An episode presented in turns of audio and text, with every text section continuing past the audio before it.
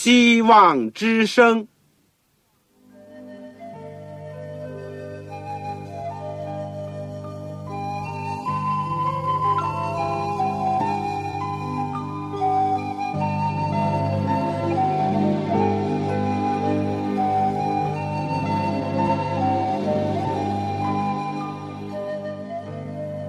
各位听众朋友，各位弟兄姐妹，欢迎您收听信徒培训这个节目。教会的兴旺，不单表现为人数众多，更要求教友的素质好。为了使教会真正达到人丁兴旺，有灵性健壮，希望之声特别为广大的信徒制作了信徒培训这个节目，满足主内同工同道的需要。信徒培训由黄牧师主讲，将有多种课程推出，欢迎弟兄姐妹们踊跃参加。下面我们就把节目时间交给黄牧师。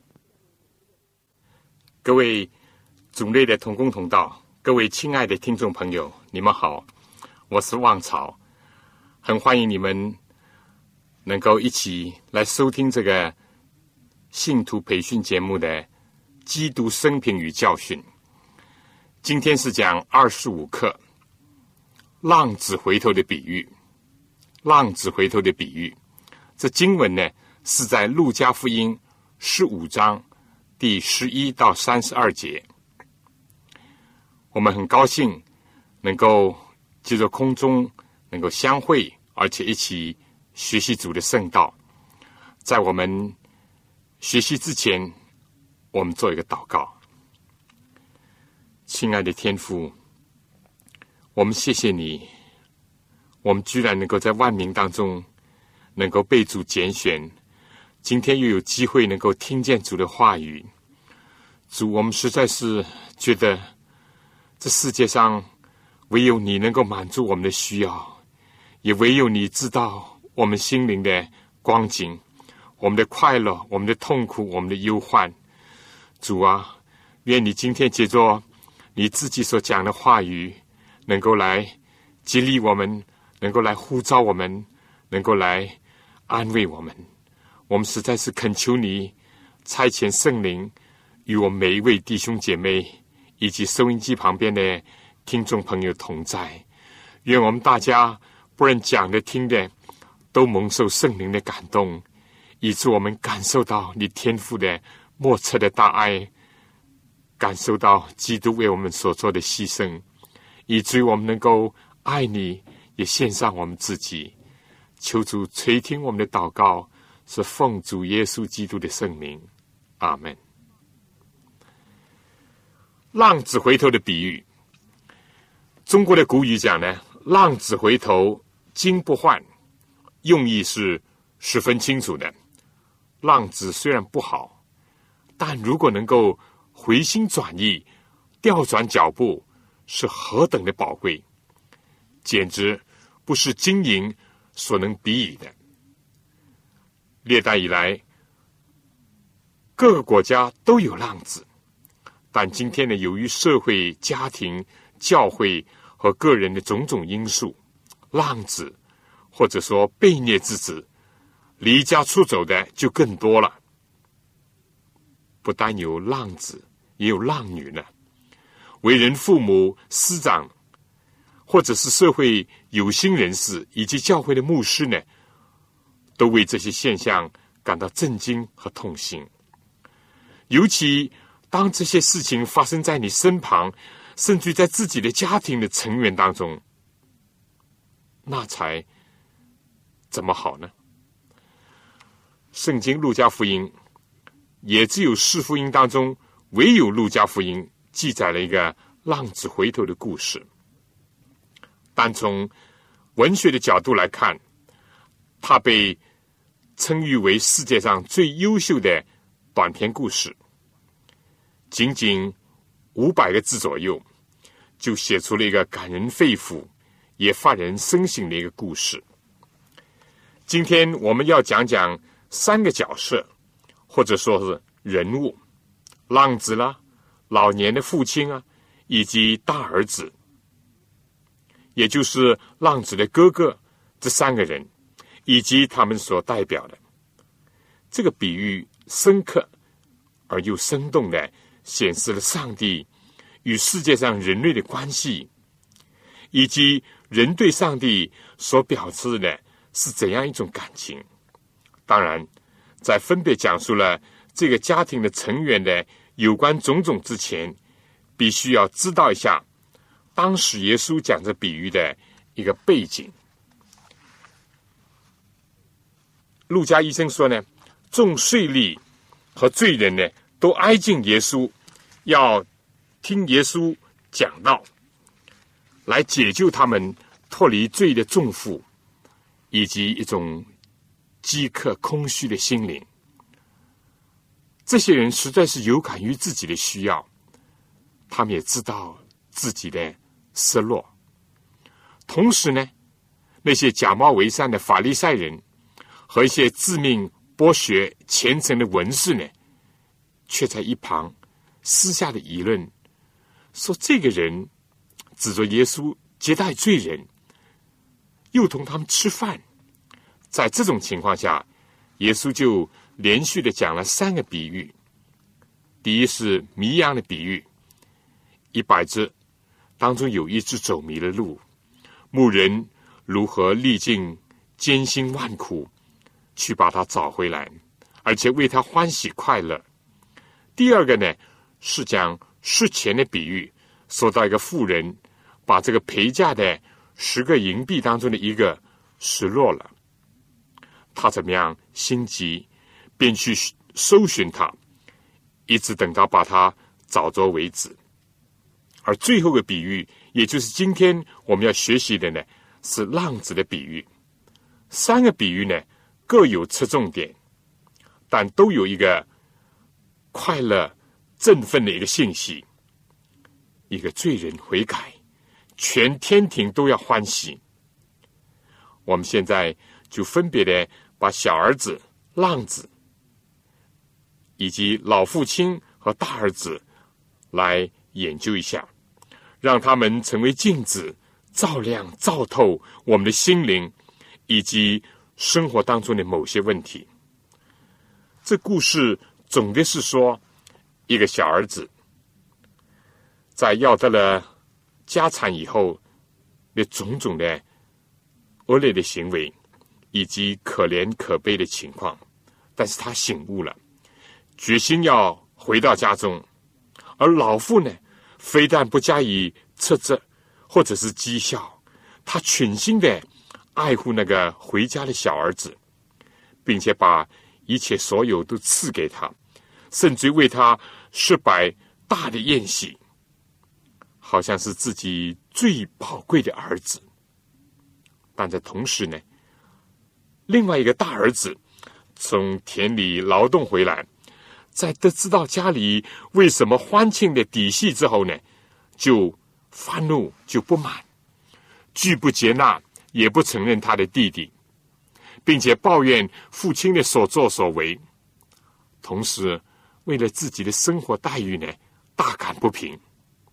这个时候，老父亲唯一能做的是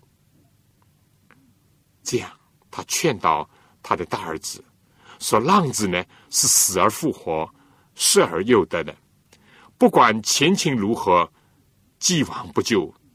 现在呢？”你作为他的兄弟，应当为着他的回转感到欢喜快乐。这是整个故事的大致的情节。现在我们就先来学习一下浪子，也就小儿子。耶稣说，一个人有两个儿子，不幸呢，一天这小儿子对父亲说：“父亲啊，请你把我应得的家业分给我。”他父亲就把产业分给他们。做父亲的有两个成年的儿子，本应当很能够得到安慰和快乐。如果看到他们都能够分担家庭的事业，减轻老父亲的重担，或者自己也能够勤勉有为的生活的话，但谁知道这个小儿子平时呢，少有想到父亲，甚至或者称呼他为父亲的？但是一心为要得到财力呢，才想到自己老年的父亲，并叫了他一声爸爸。今天不是也有不少的，只是向父母伸手的时候呢，才意识到父母的存在和价值吗？浪子不要父亲，但是要父亲的家财。除了皮笑肉不笑、口叫心不叫的称谓以外，开门见山的就提出了分家业，而且认为这是自己应得的。按理讲，他自己没有创业，也没有积蓄这个财产，哪儿来他的产业呢？他不认为父亲应当得到的。他的服饰，倒认为他应当得到父亲的产业。再说呢，他连家都不认为是家了，老是觉得家庭像一个囚禁他的一个牢笼。父亲的话非但不愿意听，最好呢从此听不到。家庭的观念都消失了，那么家业又从何谈起呢？更加说，父亲还没有过世，父亲也没有做安排，哪有类似的分遗产的事情呢？从耶稣的时代直到今天，多少青年男女嚷着父母养育、供应儿女嘛是应当的，不然呢，父母为什么要生我呢？生了嘛就得养，不给吧就不要生。这是我应得的份，那是我应得的权利。这样的声音在今天不绝于耳，只想权利不想义务，只求享受不愿意劳碌，所有这些情况比比皆是。父亲在劝留无效，反而见到他儿子的恶脸时，无可奈何当中，就在他大儿子、小儿子之间呢，分定了产业。其实，产业倒不是老父亲所疼爱的，最大的丧失不是他的钱财，是比钱财更宝贵的儿子。这小儿子得了钱财以后如何呢？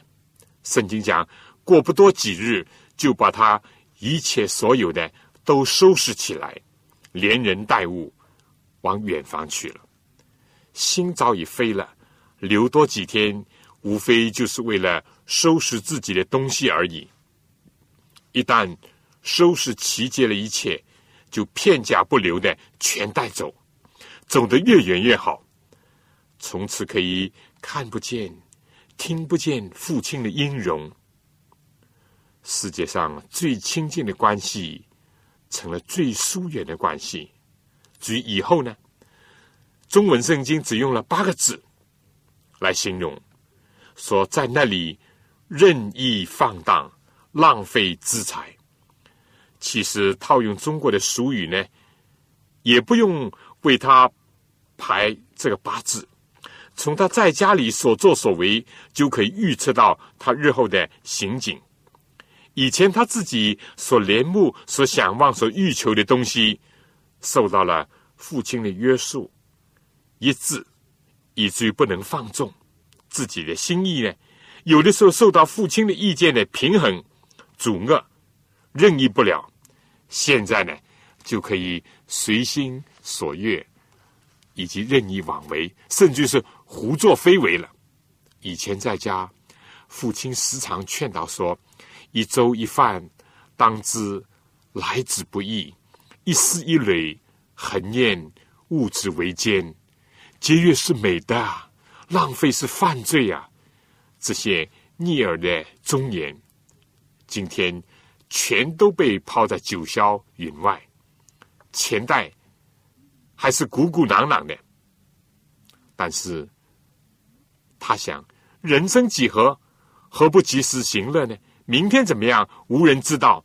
不如今朝有酒今朝醉，不是血汗钱，而是。不劳而获的，或者是遗产，或者是今天所谓中了奖券、投机倒把得来的，这样的人也不容易实行节约，而铺张浪费呢，倒是最大的可能。浪子，浪子，不单单是流浪，而是浪费资财，不单单浪费金钱，也浪费青春，浪费体力和精力。今天多少男女在毒品、色情、赌博各样的竞争当中，浪费了宝贵的年华，更加是丧失了永生的盼望，坐吃山空。对挥金如土的少年人，不久呢就耗尽了一切所有的，祸不单行了。圣经讲，又遇着那地方大遭饥荒，就穷苦起来。一度他以为有了一切，现在呢已经耗尽了一切。一度俨然好像富家子弟，现在已经是困苦不堪。于是呢，去投靠那个地方的一个人，一个异邦人。外族人以前呢，以为这山那山不如金山最可靠，前囊鼓鼓的时候呢，高朋满座，欢乐宴饮，终日不散。如今呢，成了肚子瘪、口袋瘪、脑瓜儿瘪，正所谓既穷力竭，所谓的瘪山吧。我们说树倒。猢狲散，酒肉朋友呢都离他而去，另结新欢，用钱财维持的情爱呢，如烟消云散。投靠人度一种寄人篱下的生活是不好受的，尤其是对一个四体不勤的阔少更加难过。何况呢，身在异邦，人生路不熟，加上经济萧条，种族歧视。结果呢，他就被主人打发到田里去放猪。这对犹太人来讲，简直是不耻的一种差事和无尽的耻辱。在这里呢，用得上人穷志短。当然，对这个浪子来讲呢，他本来也胸无大志，因为玩物丧志，他早就沉迷在声色之乐当中，所以如今呢。他为了谋生，为了果腹，也值得去从了。好好的儿子不做，要做外人的奴仆；好好的家不待，落得个与猪来一同出入。在公于饥饿折磨他的时候呢，他甚至恨不得拿猪吃的豆荚来充饥，也没有人给他吃。真是人不如猪啊！这个世界。往往是不公平、没有怜悯的，而先人为罪奴，如今呢又兼做人的奴仆的时候呢，可以说是冰霜加霜，使这少年人呢心寒胆战。但往往人的绝路是上帝的出路，困苦的经历时常也成了人生的转折点。圣经说他醒悟过来。对人讲，迷途知返是多么的重要。他心想：我父亲有多少的故宫，口粮有余，我倒在这里饿死吗？饥饿、贫穷、孤独、受人欺落以及死亡的威胁，使他回忆起富家的宝足、富裕、温暖、情谊和欢乐的童年，以及生命当中。黄金的时刻，真是天渊之别啊！他受感动的说：“我要起来到我父亲那里去，向他说：‘父亲，我得罪了天，又得罪了你。从今以后，我不配称为你的儿子，把我当做一个故宫吧。’苦难也是一所改造人的学校。上帝阻挡骄傲的人。”赐恩给谦卑的人，如今浪子自卑了，并且意识到要做故宫，也宁可在自己的家里做。觉悟、感动，必须付之行动。真的，圣经讲，于是他起来往他父亲那里去，相离还远，他父亲就看见了。浪子代表了。全人类受了罪的迷惑，不愿意见上帝，不愿意听上帝的教导，不愿意和上帝来往，只求离上帝越远越好，在世界上寻求最终之乐，结果呢，受到罪的奴役，饱尝苦果。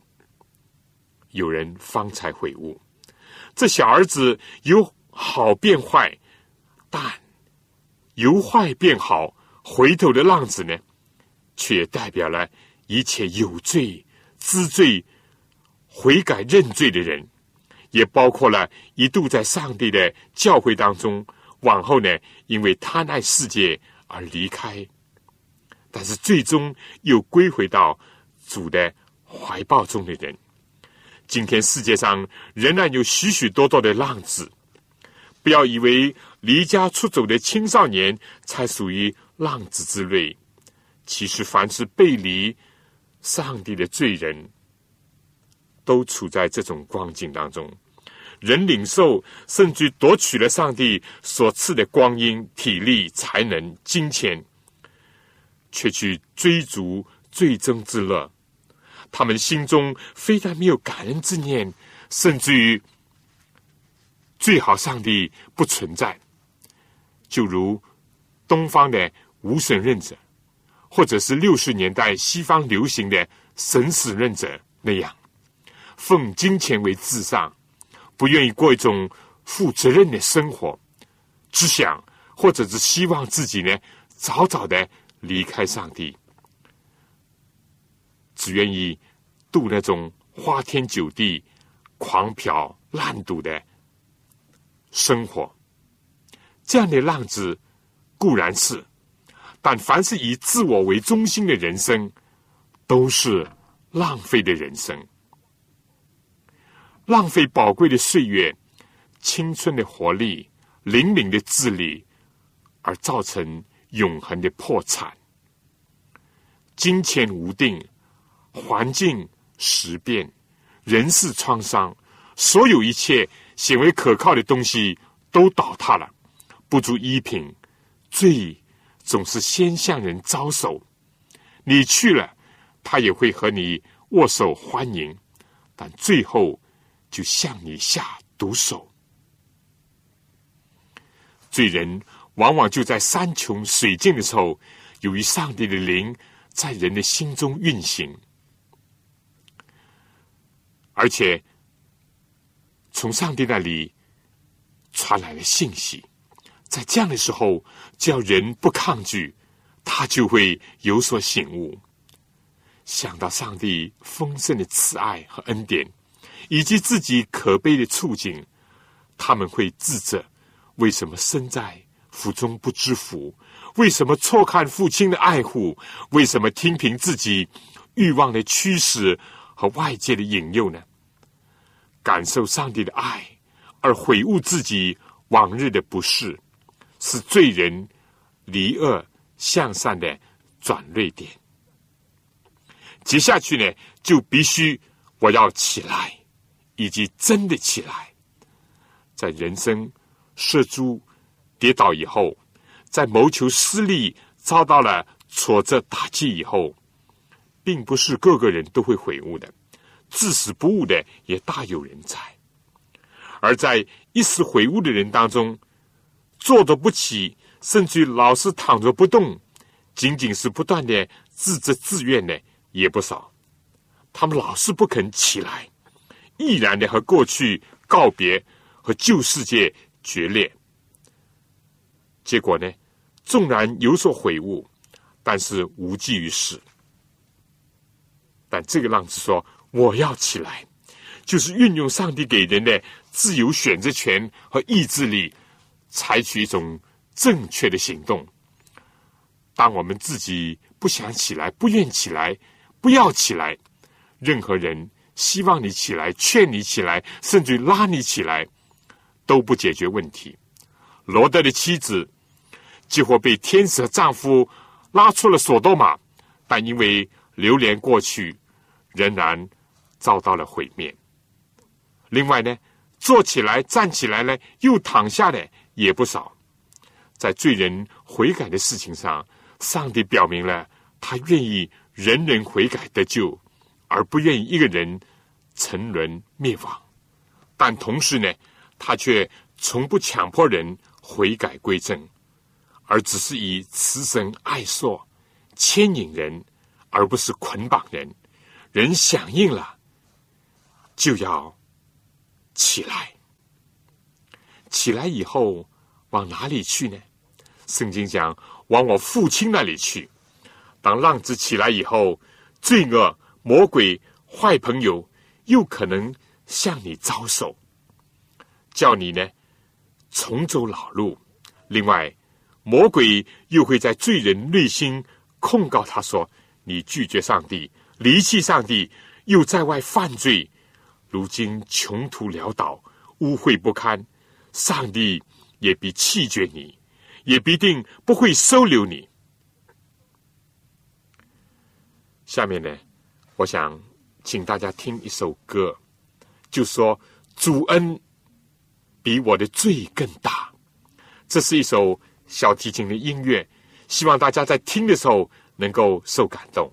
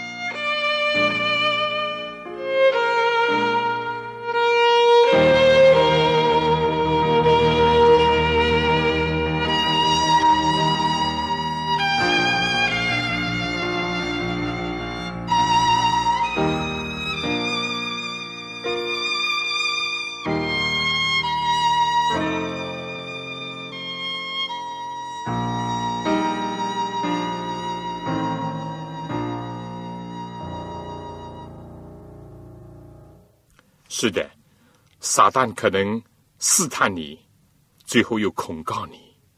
但是你可以这样讲：主的恩典比我的罪更大，主的恩典比天还高。我必须要回到我父亲那里去，我要回到我天父上帝那里去。人虽然不认识上帝，远离上帝。但是上帝仍然是人类的天赋。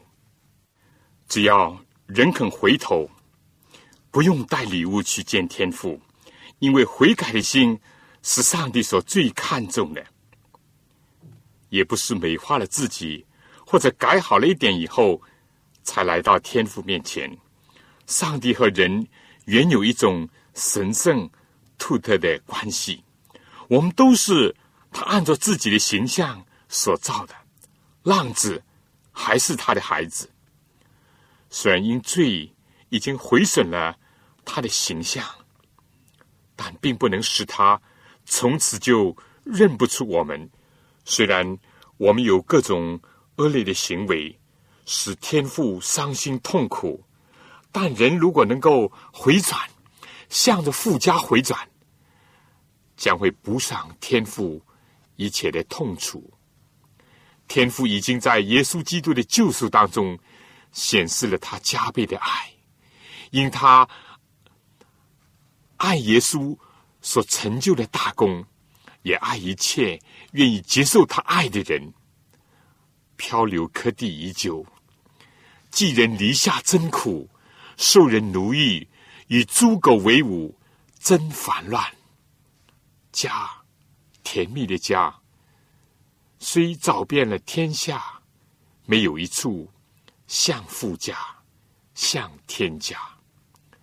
今天的世界，离乱的家庭，外出不归的青少年人，与日俱增；而全世界因为向往罪以及最终之乐，结果而拒绝上帝的浪子，更加是到处都是。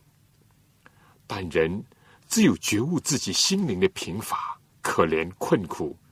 以及人生道路上的危险和终点时候的死亡是多么的凄楚，而决志起来，向着富家走去，我们就会变浪子为天父的儿女，为他所喜爱的，而且必定也会爱他、孝顺以及尊敬他，因为赦免的多的，他的爱也大。上帝应许说：“我们若认自己的罪，上帝是信实的，是公义的，必要赦免我们的罪，洗净我们一切的不义。”约翰一书第一章第九节，他必定会接纳我们。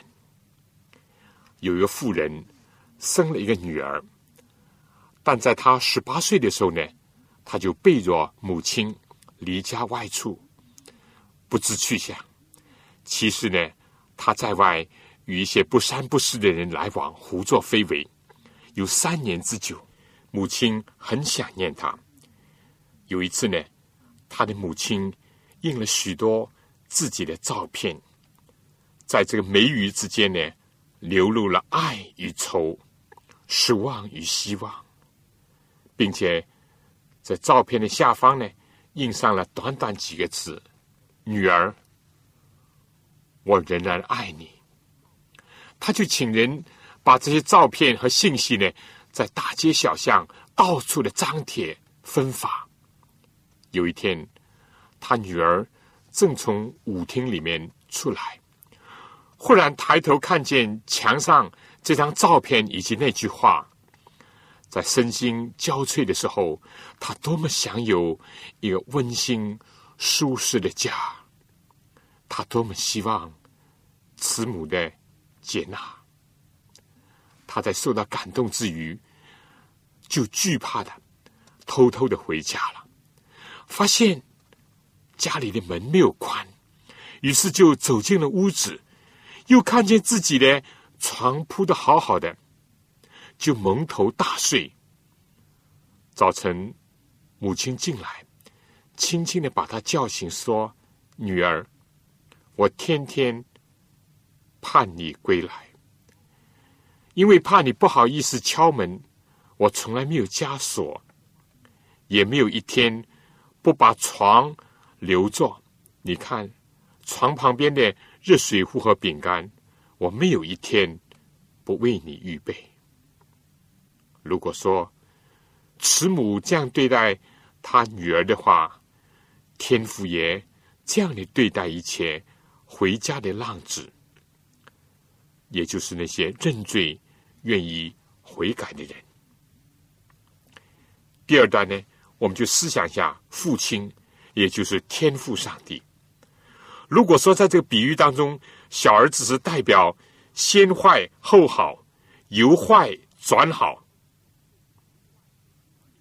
有罪但是知罪、认罪、悔罪的人，那么明显的父亲就代表起先好，后来好，一直好，越来越好的仁慈、宽容以及慈悲为怀的天赋上帝。紧接着浪子的觉醒。他决心认罪，以及起来，朝着父亲而回家。另外一幕动人的景象呢，就出现了。当浪子一步一步的接近那个度过他童年的熟悉的家园，再看看今天的自己，真是百感交集。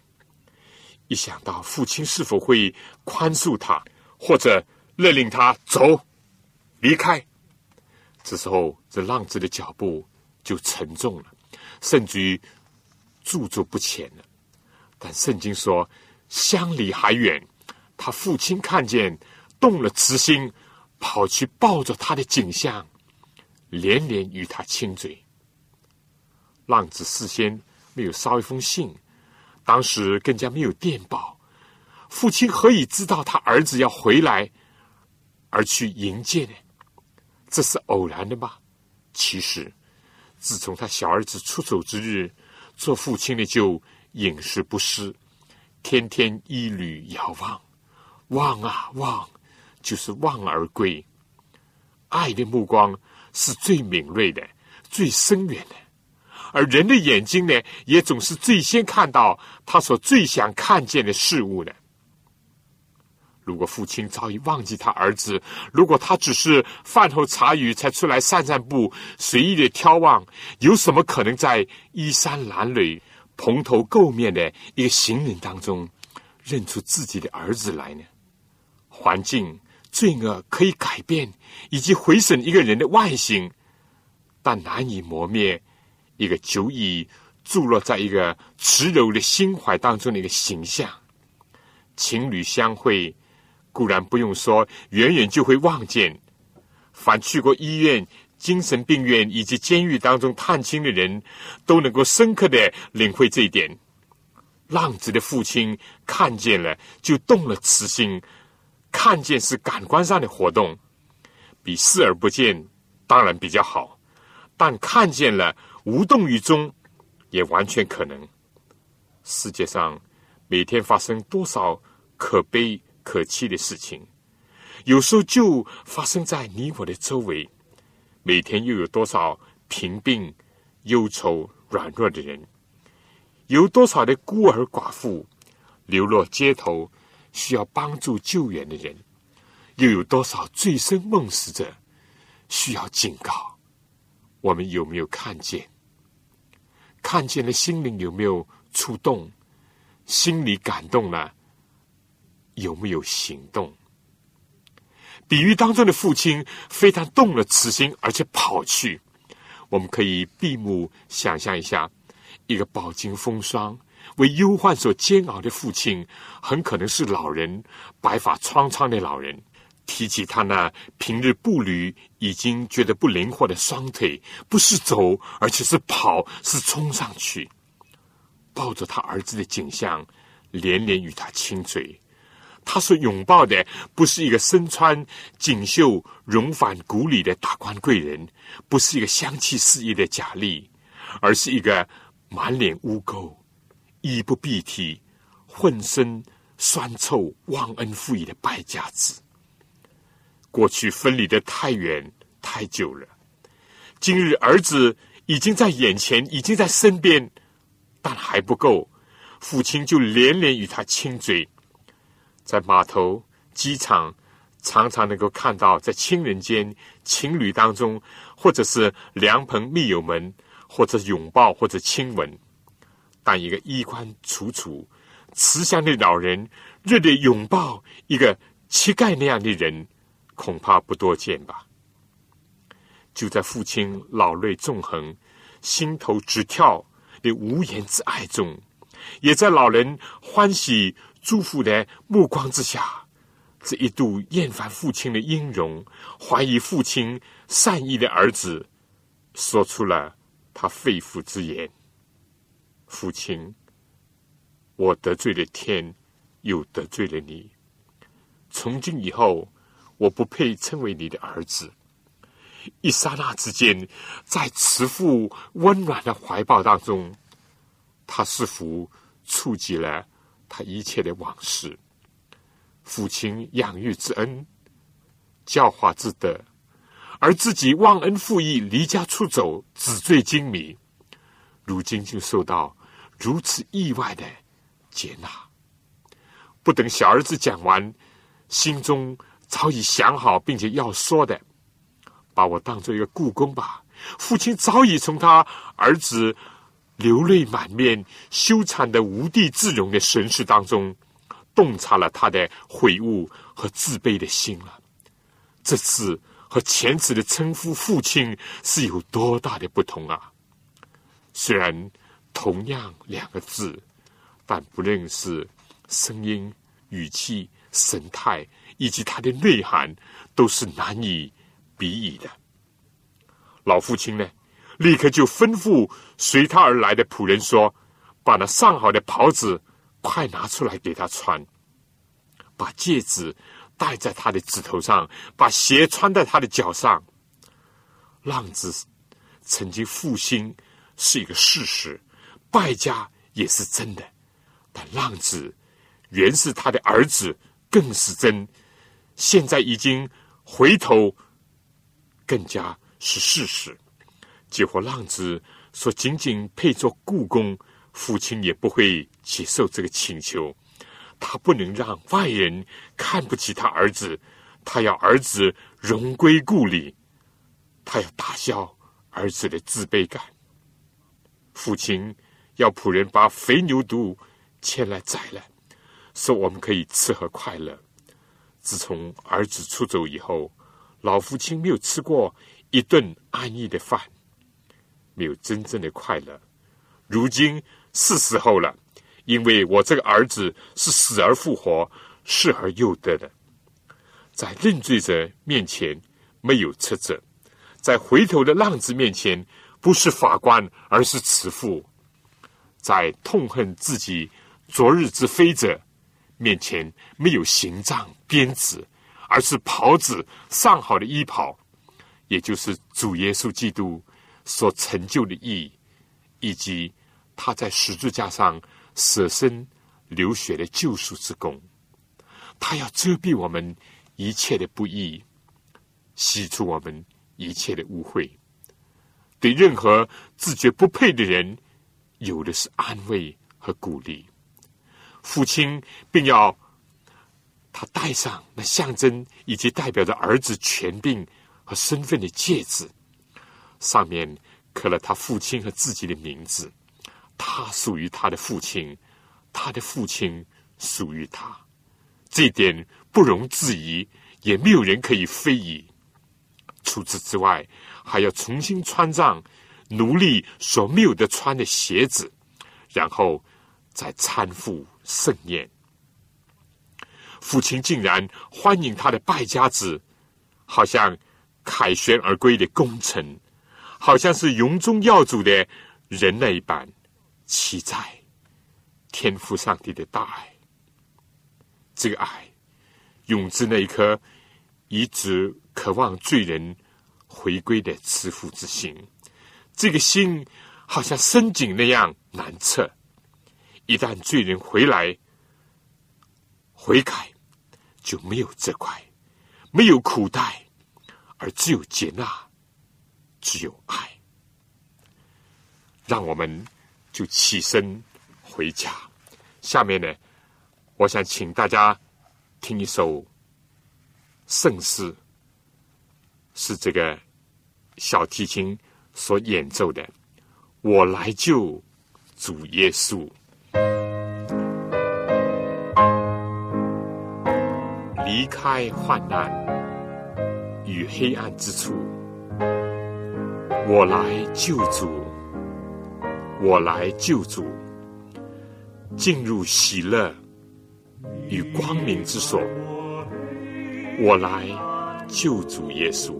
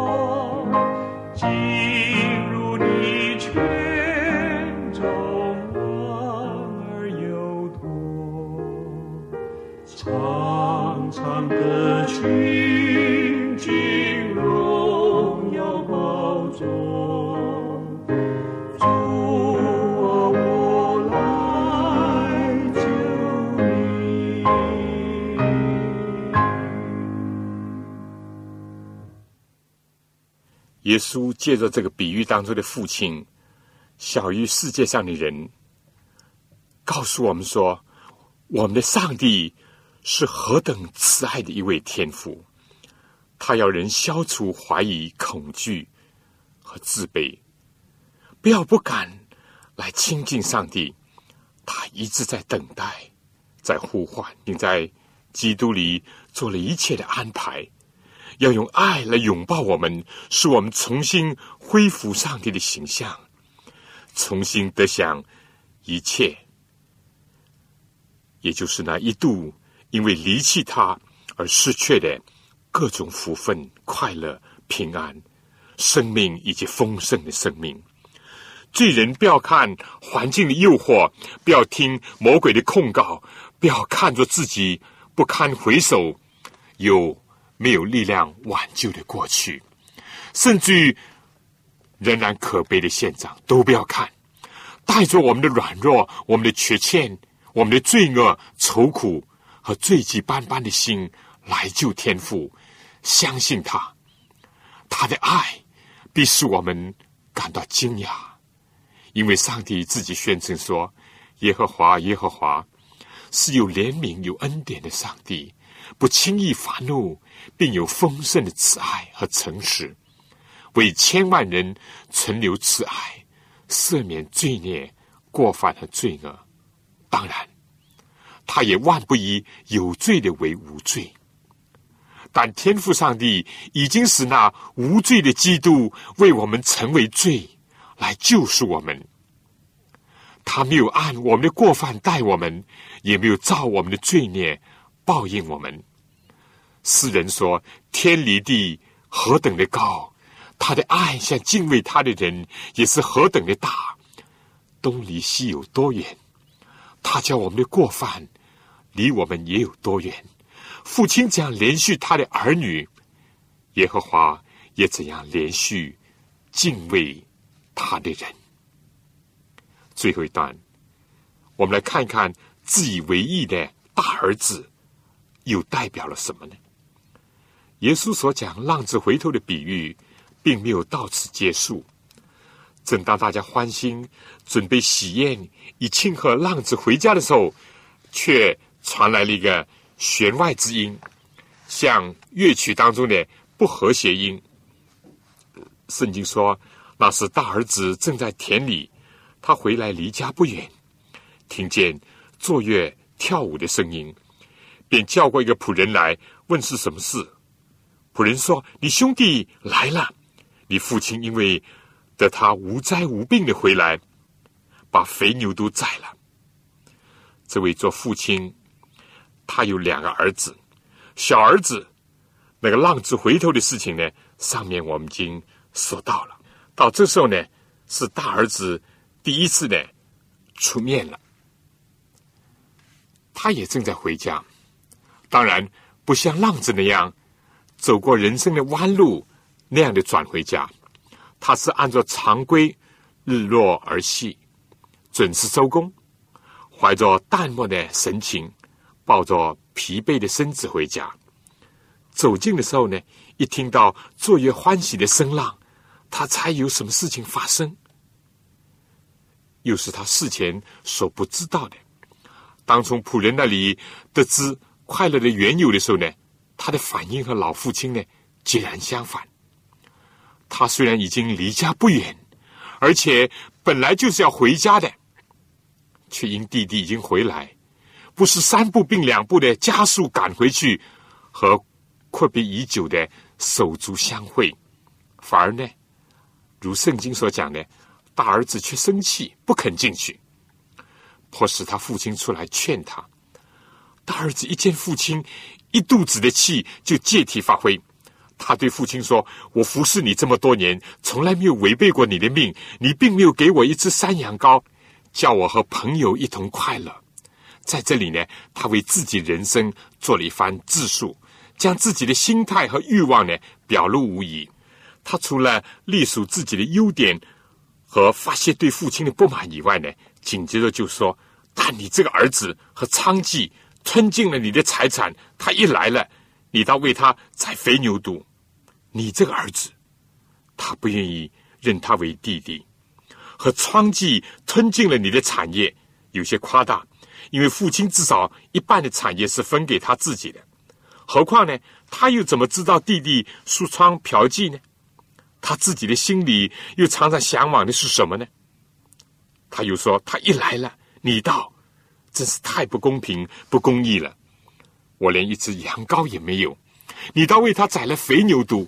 总之呢，怨天尤人，满腹的牢骚，并俨然以控告者的姿态定他弟弟甚至父亲的罪。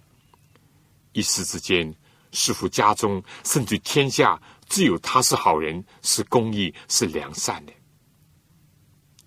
尽管他声称他从来没有违背过父命，但如今呢，是摆宴席为弟弟归来，不也是父亲所吩咐的吗？但父亲此时呢，并没有命令他回家，强制是不会令到家中和睦和快乐的。在这样的时刻呢？只能说破坏了欢庆的气氛。老父亲还是慈声的对他说：“儿啊，你常和我同在，我一切所有的都是你的。可惜这个大儿子没有把握着自己所得的儿子的名分，没有享受做儿子的权利和快乐，也没有乐意的尽到儿子的义务和责任。他其实……”也只是把自己看作一个故宫，无可奈何的劳动在田间罢了。他也和弟弟以前那样，不觉得常常和父亲同在的一种福分，说不定也感到很讨厌呢。他如果真正的领会了父亲所说的就好了，可惜没有。于是父亲呢就继续说：“只是你这个兄弟。”他提醒浪吃你的弟弟，何况是死而复活、失而又得的，所以我们理当欢喜快乐。他如果能认识以及调整他和父亲和弟弟应有的关系，他如果能够体会儿子和故宫的分别，他就能快乐，并为他弟弟快乐，而且也能理解为什么父亲这样欢喜呢。父亲的话说到这里为止。比喻的故事呢，也到此结束。耐人寻味和发人深省的呢，是大儿子最终究竟有没有听了父亲的劝，有没有进去呢？到底接纳不接纳他兄弟呢？还是仍然怒气、怨气、负气、赌气满腹？亦或是兴起善念，激发良知和守住之情，服从爱的更高的真理，而欢欢喜喜的化戾气为和好，而全家。团聚欢喜呢？答案就取决于个人。照耶稣讲这个比喻的时候的背景，不难看出，像马达拉玛利亚那些一度做娼妓的，像撒该那样做税吏而良心不安的罪人，或者当时所有没有认识真正的外邦人呢，都是浪子所代表的。那么，那些责怪耶稣、藐视罪人和外邦人的文士、法利赛人，也就是那些自命清高的人，甚至于整个的犹太民族呢，可以说在这里就是像大儿子所描绘的那样了。他们自命是上流人士，藐视其他人，认为是下流人士，自认为是社会高层人士，而看不起社会的下层人士。其实圣经说，下流人真是虚空。罪人人生实在是虚空的，但圣经也讲上流人也是虚假，放在天平里就被浮起，他们一共比空气还轻。诗篇六十二篇九节，圣经说，自从罪进入世界，所有人都是罪人，只有那些愿意悔改和不认为要悔改的罪人而已。主十字架旁边两个强盗呢，就是代表了这两等人，罪人就是浪子所代表的人。他们的出路是回头回家，大儿子自以为意的人呢？他们的出路也唯有回头回家。可是，往往罪人回头比那些自以为意的人更容易。生病当然不好，病入膏肓更是危险。但是，讳疾忌医、自恃康健不用医生呢，更危险、更可悲。今天的世界在罪恶充斥的社会当中。多的是浪子式的人物，其中能回头的真是金不换了。此外，照样在社会上，另外有一大群的大儿子那样的人物。有人看不起耶稣的出身，有人认为自己凭良心做人，有人认为自己是知识分子，信上帝是迷信无知之举。有人说教会及基督徒也有这个缺点那个错误。总之呢，不愿意来救上帝。